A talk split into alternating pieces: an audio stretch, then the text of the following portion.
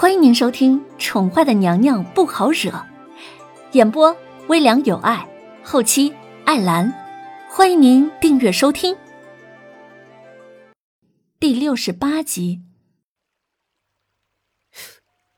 殿下，属下记起来了，那男子身上散发出来的气质，跟皇上好像啊。这里的皇上，指的自然是风无痕。风倾城闻言，抬眸再往书轩阁望去，哪里还有什么白衣男子的身影？秦芳见状，脸色大变：“怎怎么没了？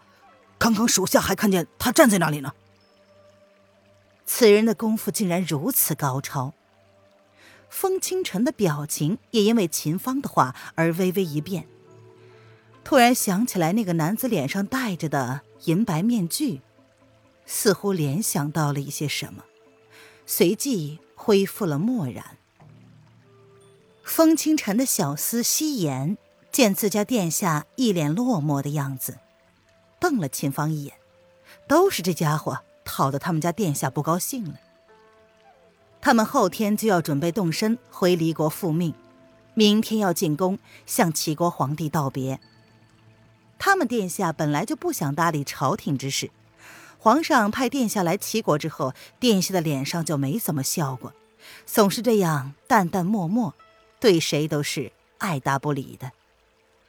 还不知道回去之后，皇上会不会为难殿下呢？这个秦芳，分明就是皇上派来监视殿下的人。殿下，这齐国的女人也太不知廉耻了。那个贤妃娘娘那一日竟然在齐国皇帝的面前那么赤裸裸的盯着殿下，那也就罢了。这奴才还听说这几天贤妃一直吵着要出宫，说是回南宫府省亲。夕颜见自己的话题引起了殿下的注意，心里稍稍的得意了一下，他不屑的道：“切，谁不知道他是对咱们殿下别有心思，想勾引咱们殿下呀？”秦芳闻言，顿时一脸的黑线。风清晨闻言，也是拧着眉头，说不上是什么情绪。那女人一脸的醉态，毫无后宫妃子该有的贤良端庄。凤清晨努力的回想着关于对那个女人的记忆，脑海之中似乎只记得那双清澈却闪烁着如同火焰一般的眸子，片刻不离。毫不避讳的盯着他。那女人，殿下，你说怎么会有这么不要脸的？夕颜，闭嘴。看来殿下的火气真的很大呀。第二天，凤清晨同秦芳一起进宫，面见了叶轩寒。拜别叶轩寒之后，便同秦芳匆匆动身，提前一日。回离国，凌渊并没有前往送行。当日陪同宣皇一起的，竟然是上官柳儿，这不禁让大家跌破眼镜。洗尘宴上，皇上同皇后的如胶似漆，恩爱非常，连七殿下都用称赞齐国帝后情深，乃齐国模范夫妇。然而，才不过几天。皇上便拥着第一美人陪同送行，这不禁让人怀疑当日的皇上是不是在跟皇后演了一出好戏。可这戏怎么也该演全了呀？皇上，今儿个就去柳儿那吧。上官柳儿带风清晨一干人等离开之后，便一脸娇态的抱住了叶轩寒的手臂。他轻轻的摇了摇，撒娇道：“叶轩寒任由他撒娇，笑而不语，没说答应，也没说不答应。”上官柳儿见状，不依不饶，继续软语诱惑：“柳儿让人弄了皇上最爱吃的水煮活鱼，皇上试一试嘛。”叶轩寒闻言，原本还有些笑意的眸子瞬间一冷，随即被隐藏了去。他勾起了温和的笑容，轻声的拒绝道：“今日正还有国事要处理，要不等忙完了再去爱妃那里。”皇上。上官柳儿闻言，眸子一暗，随即她咬唇道：“皇上不是答应过臣妾，要满足臣妾一个愿望吗？”上官柳儿何等的聪明，几次被叶轩寒放鸽子，每每他露出泫然欲泣的样子，皇上便无奈的点头答应他的要求。臣妾就要皇上今天陪臣妾。上一次他就用这个方法从叶轩寒的嘴里获得了一个要求，见叶轩寒拒绝了，他便一脸无辜的故技重施。爱妃呀，朕希望你考虑清楚，君子之约得来不易，爱妃可千万莫要浪费了呀。叶轩寒闻言，伸手轻轻的附上了上官柳儿抓着他的手。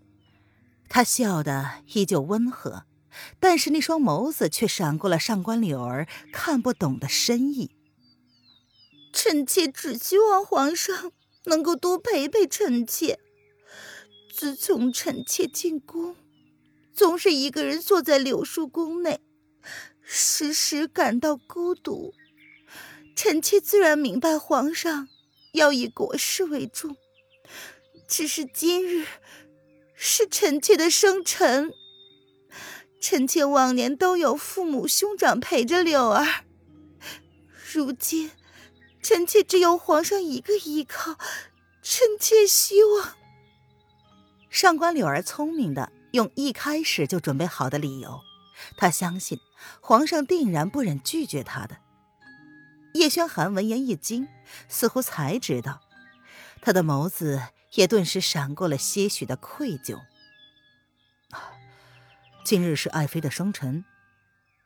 嗯，上官柳儿说着，两行清泪便如同珍珠一般从那双美丽动人的眸子之中划过，轻轻的打在了叶轩寒的手背之上。叶轩寒闻言，语气柔和了许多，轻轻的拭去上官柳儿小脸上残留的泪痕。他柔声的说：“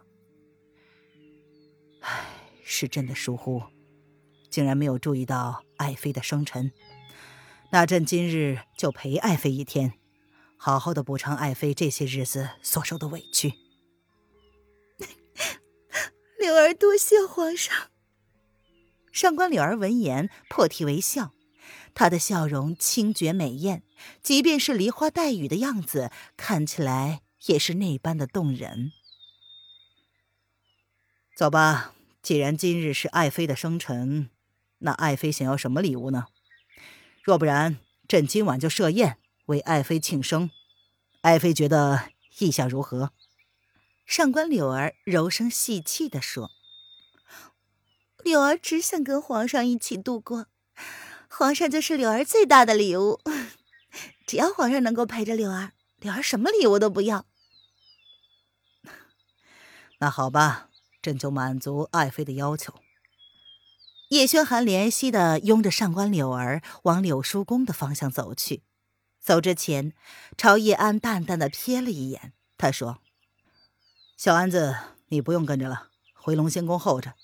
若没有要紧的事，就不用来打扰了。今天朕要好好的陪陪柳淑妃。”是皇上。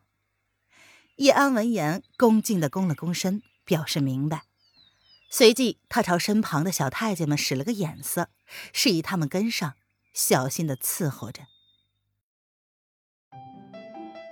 听众朋友，本集播讲完毕，请订阅专辑，下集精彩继续哦。